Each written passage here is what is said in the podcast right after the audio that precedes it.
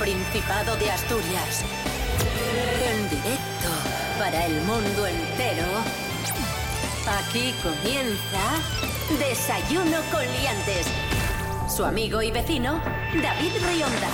Buenísimos días, Asturias. Hoy es lunes 4 de septiembre de 2023, 10 y media de la mañana en este momento, y aquí estamos en RPA, la radio autonómica de Asturias. Prestos y dispuestos para afrontar un nuevo desayuno con liantes. Y lo hacemos, por supuesto, con el señor Rubén Morillo. Muy buenos días. Buenos días, David Rionda. Buenos días a todos y todas. ¿Qué tal? ¿Cómo estáis? Estoy un poco en shock ahora mismo. Bueno, yo estoy un poco mejor ya, ¿eh? Bien, bien. Se te nota, además. ya. Un poco, sí. El viernes se me hizo duro. Ya viernes estás para estaba- cantar. Sí, sí, sí. El viernes estabas para doblar a cualquier personaje de animación, en plan ogro, ¿sabes? O, o personaje Uf. enfadado. Los viruses, los viruses. Es lo que Madre hay, mía. es lo que hay. Y Es espérate que, que todavía toca. no llegó el invierno. Carapijo. Desayuno con liantes, ay, lere, lere, lere. Desayuno con liantes, ay, lere, lere, lere. Desayuno con liantes, ay, lere, lere, lere. Desayuno con liantes, ay, lere, lere, lere.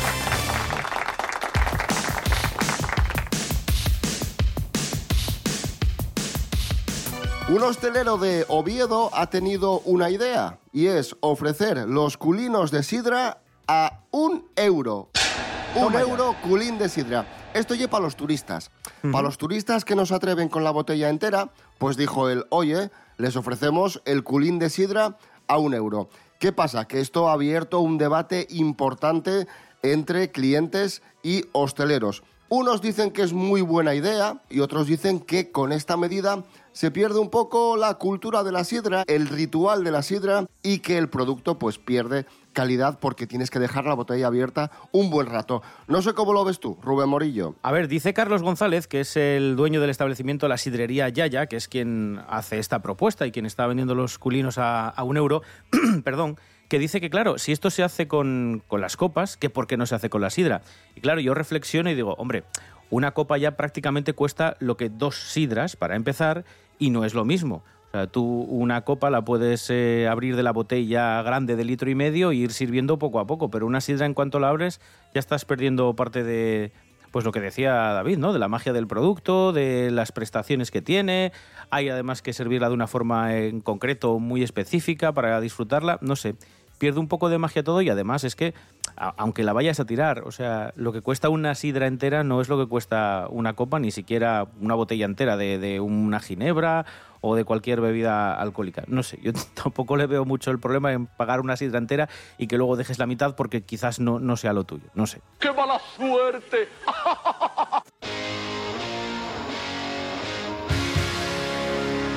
Y continuamos hablando de gastronomía porque Oviedo es candidata a capital española de la gastronomía en 2024. Y para informar sobre este asunto Hombre. está con nosotros nuestro experto en gastronomía, el señor eh, Carlos Herrera. Buenos días.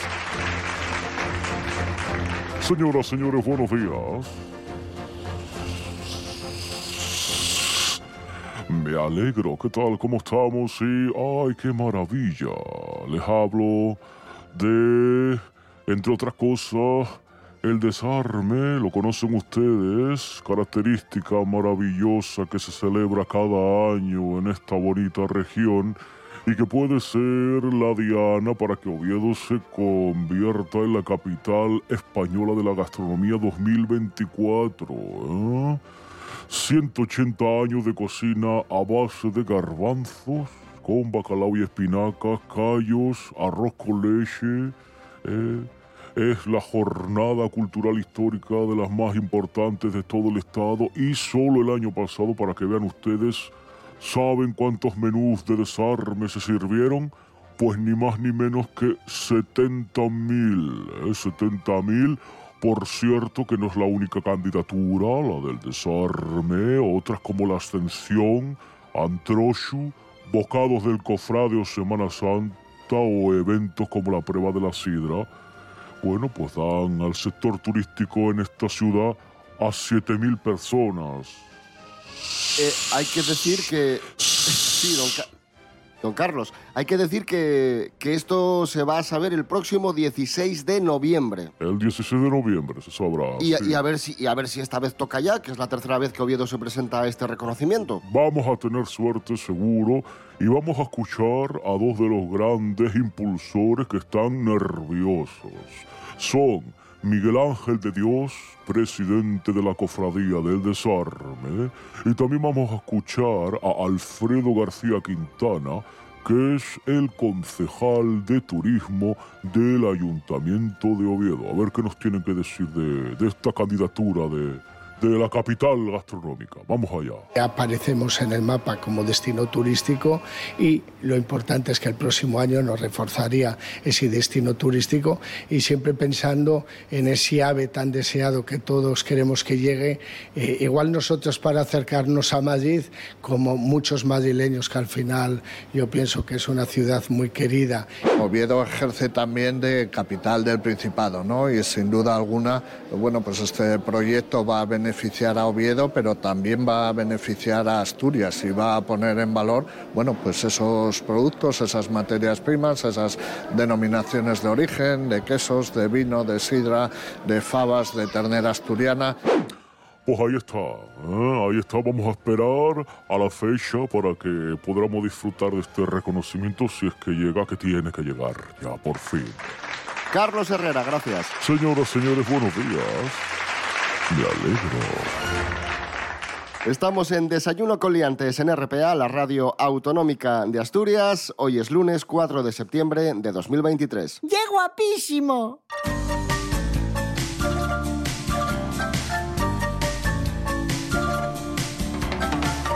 Más noticias. El gran eh, Jerónimo Granda, el gran cantautor asturiano, va a debutar con 78 años en la sala Galileo Galilei de Madrid con motivo de la celebración del Día de Asturias. Y es que Jerónimo Granda sigue componiendo, sigue ensayando. De hecho, acaba de publicar un tema titulado Algo es algo, dijo un calvo, dedicado a Rubiales, a la polémica del beso de Rubiales a Jenny Hermoso. Vamos a escucharlo. Ah, hay un calvo, un tal Rubiales, que en un palco enloqueció, careciendo de modales, sus huevecillos palpó. Algo es algo, dijo el calvo, al encontrar ese peine, yo a ese calvo no lo salvo, reine un borbón o no reine. Tu vergüenza es poca, alfa macho Rubiales, guárdate los genitales, métetelos en la boca. Alfa macho don Rubiales, nos la quieres dar con queso, pues no fue oportuno el beso, córtate los genitales. Alfa macho don Rubiales, córtate los genitales. Alfa macho don Rubiales, córtate los genitales.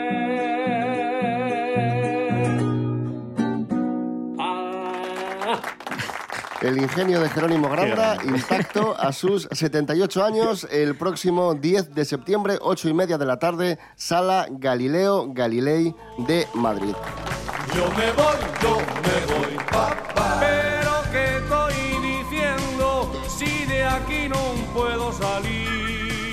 78 años tiene Jerónimo Granda y 96, 96 hijos tiene el protagonista de nuestra próxima historia. Es un donante de esperma que, que está buscando a esos 96 Hay que, hijos. hay- hay que llevar un Excel, ¿eh? Madre de Dios. Natalie García, buenos días. Buenísimos días, liantes. Bueno, pues hoy os traigo una noticia un tanto peculiar para que os deis cuenta que no solamente se lo debemos achacar a Julio Iglesias y a su padre.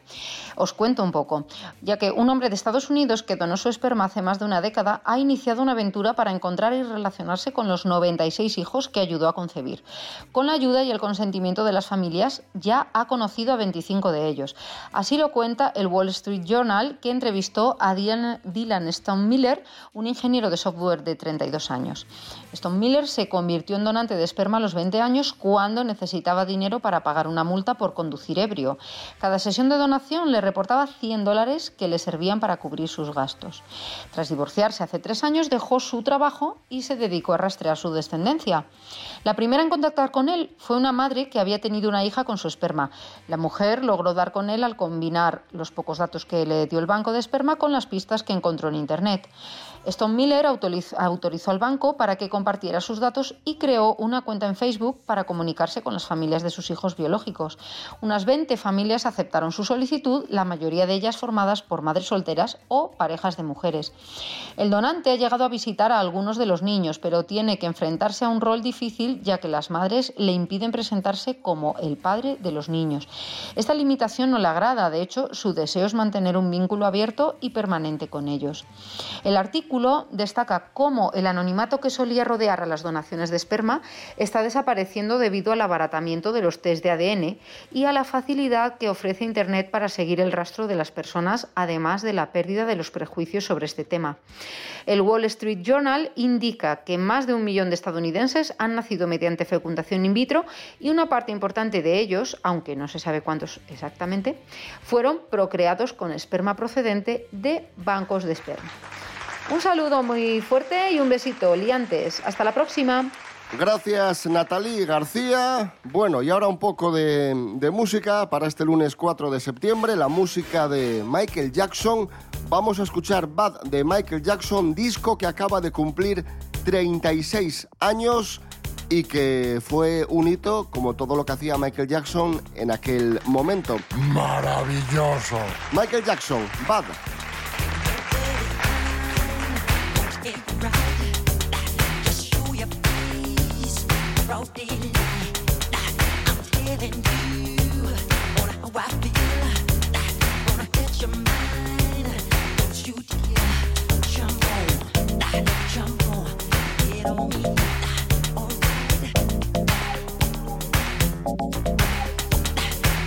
Desayuno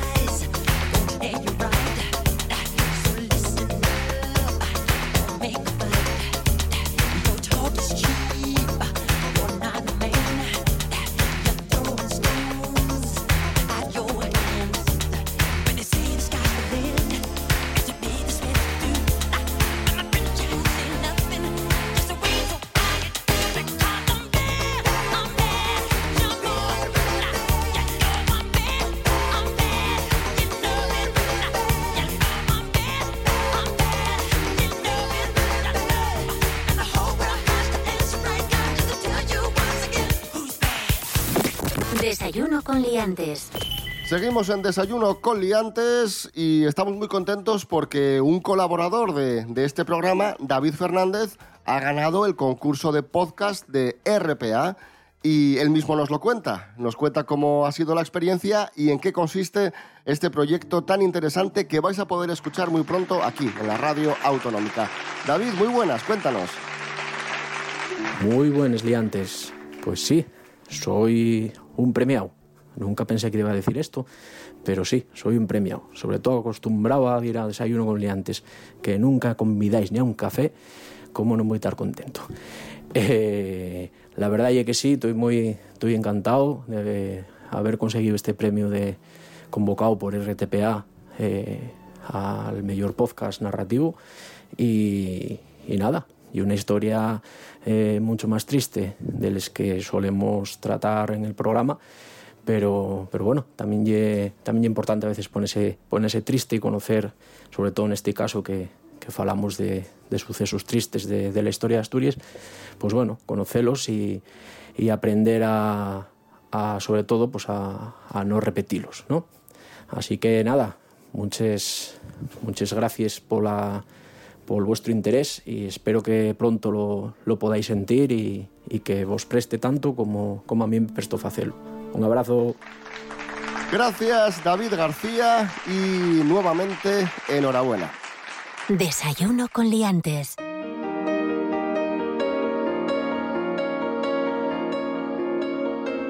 Continuamos en Desayuno Coliantes, aquí en la radio autonómica de Asturias. Hablamos ahora de los peligros de las redes sociales, noticia que hemos extraído de TPA Noticias, de la web de RTPA,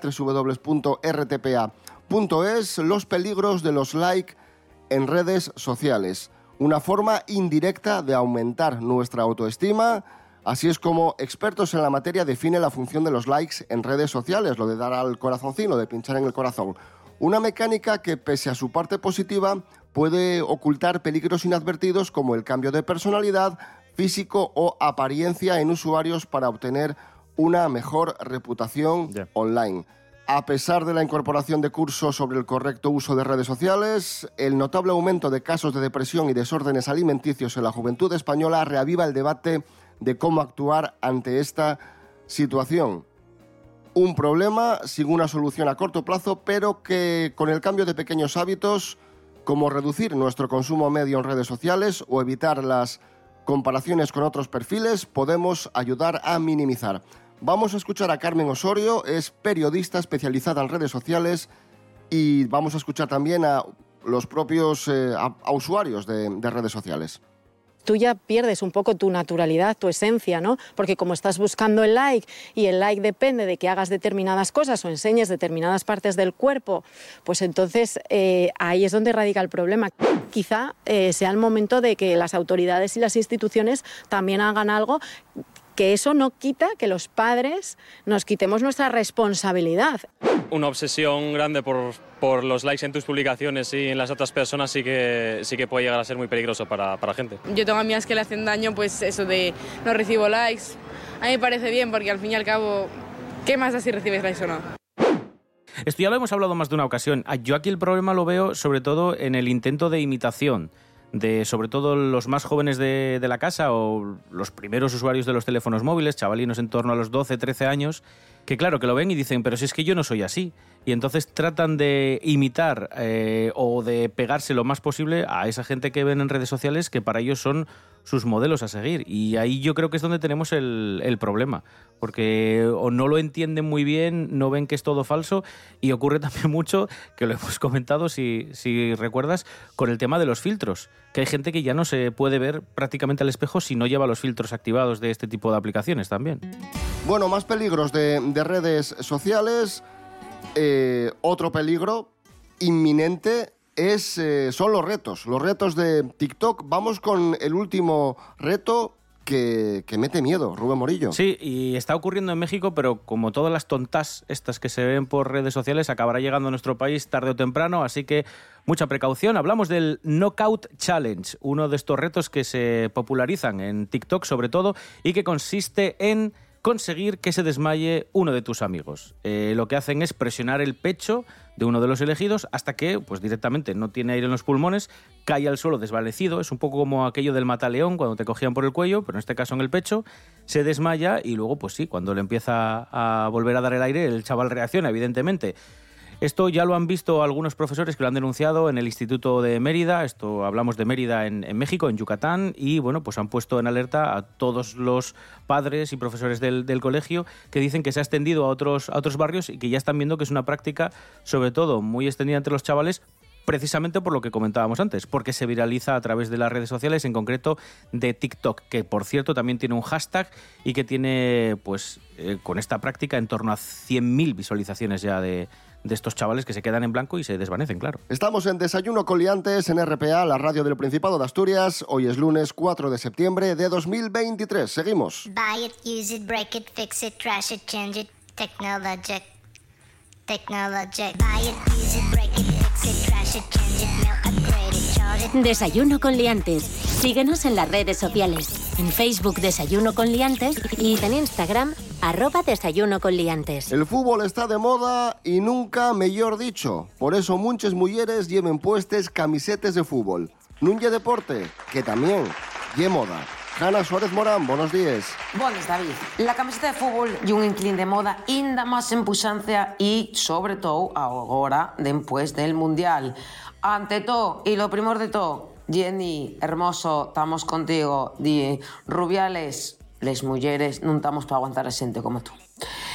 El éxito das camisetas de fútbol femenín, David, debese a que hasta fai bien pouco a las mulleres negósenos pues que, que, que este deporte era nuestro también y lo lle. Y así lo explica la diseñadora de moda Sofía Nieto, quien asegura que este inclín lle inclusiva y fluía. La prenda está viviendo un momento glorioso gracias a la gran pasión que existe por este deporte. Y bien habitual ver a cualquier hora del día, en cualquier rincón del mundo, a mujeres vestidas con la camiseta de su equipo favorito. Y ahora con el Mundial, bien de más, decía la modelo y experta en comunicación de moda María Muñoz. Creo que este tipo de prenda puede ser bien cool eh, si saben meterse, tanto por diseño como por colorío, inclusive por equipo, apunta el estilista Arturo Argüelles. Les mujeres ya non solo lucen les camisetas una tarde de domingo, grais o en el salón de la su casa, sino que formen parte del vestir diario del su estilismo, añade Muñoz, quien considera que la moda y el fútbol retroalimentense. Y así de claro, basta ya, el fútbol no es solo de hombres, y de mujeres. ¿O qué? ¿Tú qué pones, David? ¿Gusten tres camisetas de fútbol? Yo rescatales. No voy a decir de qué equipo, para no herir sensibilidades, pero tengo de un par de equipos favoritos. Gracias, Hanna Suárez Morán. Atención a lo que va a sonar. Kiko Rivera. Así soy yo. Así soy yo, complicado y aturdido. Y por ti me siento vivo, déjame tener tu amor. Y así soy yo, quiero detener el tiempo para decirte lo que siento y entrar en tu vida, amor. Así soy yo. Oye, quiero que escuches esto que canto. Y hablamos de Kiko Rivera porque muy pronto va a regresar a Asturias. Mary Coletas, buenos días. Hola, buenos días. ¿Cuál es la noticia? Pues que va a venir después de cuatro años otra vez aquí a las cuencas eh, mineras. A ver si esta vez no tiene que salir corriendo porque se acordarán que ya vino una vez hace unos eh, años. a Tuilla, ¿no? Fue en Tuilla, y si no me tuvo- equivoco. Sí, tuvo que marchar corriendo porque la gente le empezó a increpar, incluso a lanzar objetos y no querían saber nada de él. Pues va a volver, va a ser el viernes que este no, el siguiente no, el siguiente, bueno, el viernes 15 no, este no, el siguiente en las fiestas del Cristo de Turón y va a venir con otro disc jockey que se llama Albert Novo. Supongo que por si por si tiene que marchar Kiko Rivera por patas, pues para que quede otro pinchando. Encima, claro, la entrada es gratis y esto también atrae a que mucha gente vaya por la broma a increparle. ¿eh? Así que nada, después de cuatro años a ver qué tal se le da. Y ya está, y esa es la noticia.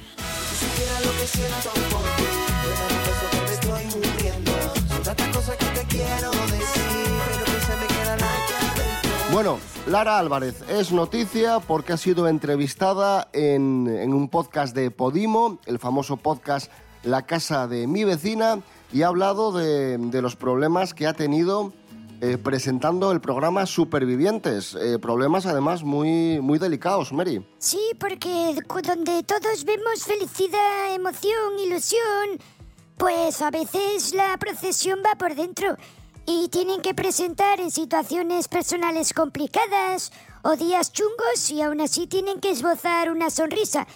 Mire, vamos a escuchar precisamente lo que explicaba la propia Lara en este podcast. Escuchen atentamente. A mí me ha pasado hasta a eh, 30 segundos antes de salir a un directo, eh, estar vomitando, pero vomitando en una esquinita al lado de un árbol, ¿sabes? En, en, en Honduras, de estar vomitando fatal de la, de la ansiedad, de la tristeza que tenía en ese momento. Y luego entrar en, muy buenas noches, Jorge, muy buenas noches, besos desde Honduras. Porque al final dices, eh, el espectador conecta para desconectar. Pues eso, valoren ustedes más a esa gente que les hace pasar un buen rato. Que a lo mejor están poniendo allí la mejor de sus caras y no están bien ellos y también necesitan a lo mejor un poco de alegría, que es la que le están dando a usted. Efectivamente. Eh, Mary Coletas, gracias. Bueno, venga, adiós a todos. Adiós, adiós.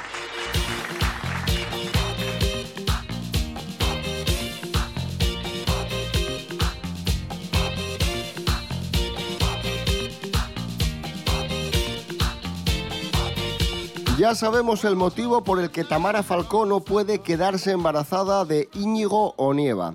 Ya sabéis que se casaron a principios de, de julio y han viajado en su luna de miel por un montón de sitios, Sudáfrica, Zambia, la Polinesia Francesa, París.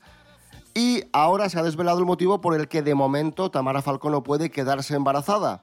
Y es y son las vacunas que tuvo que ponerse para disfrutar de su luna de miel. Vale, vale. Así es. Tamara Falcó, muy buenas. Hola, eh, bueno, hola, ¿qué tal? Son las vacunas, ¿no?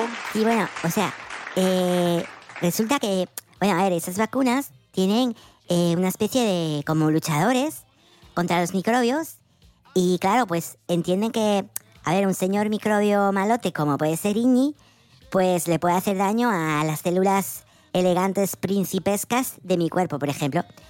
Eh, eh, luchadores de microbios para eh, si pasa algo, pues, pues que estén ahí. Y entonces, eh, si hay bichos de Íñigo en mi cuerpo, pues a lo mejor se identifican como malotes y los protege y por eso no se puede. Mm, vale. ¿A mí? Vale, vale. Eh, lo que no me gusta es que no se puede arreglar con money, con dinero. Eh, porque claro, yo estoy acostumbrada a que eh, pongo dinero y se arregla todo. Entonces, eh, claro, eh, yo soy caprichosa y yo lo quiero ya. ¿Se me entiende, no? Yo lo quiero ya. Claro, lo, qui- claro. lo quiero ya. Entonces, claro, digo, lo quiero ya. Lo quiero ya. Lo quiero ya. Es que lo quiero ya. Que lo quiero ya, hostia. Tamara Falcó, ¿cómo, cómo van las vacaciones? Se han Eh, acabado ya, ¿no? Bueno, terriblemente eh, aburridas. O sea, llega un momento en el que, como estás todo el año prácticamente sin hacer nada, pues cuando llegan las vacaciones, tienes nada de nada, menos que hacer todavía. Y puf, a veces es, es agotador, ¿eh? ¿Y ahora qué, qué vas a hacer? Pues no sé, eh, ahora que empieza el curso, pues supongo que volveré a los programas de televisión, eh, donde voy básicamente a reírme eh, y ya, y a contar algo de, de lo que me pase. Por ejemplo, si, si abro un bote de mistol, pues lo cuento y así. Eh, ¿Sabes qué voy a hacer yo ahora mismo? Eh, ¿No? O sea, eh, no se adivina. Pues ahora mismo, a partir de las 11, que son casi ya las 11, voy a escuchar La Radio es mía, que hoy estrena nueva etapa y vamos a desear mucha suerte y enviar un saludo a la maravillosa Inés Paz, que se pone hoy al frente de La Radio es mía, y a otra grande como es Mónica Solís. Muchísima suerte en esta nueva etapa de La Radio es mía. Y, y bueno, y a Jorge Alonso, por supuesto, que continúa ahí dándolo todo. Eh, Tamara, ¿quieres decir algo a, a Inés Paz, a Mónica Solís, a Jorge? Eh, bueno, que comprueben siempre que ese es Swarovski. O sea, porque a veces te intentan, te intentan meter ahí un cristal chungo, entonces que siempre verifiquen bien que ese es Swarovski. Tamara Falco, gracias. Bueno, adiós.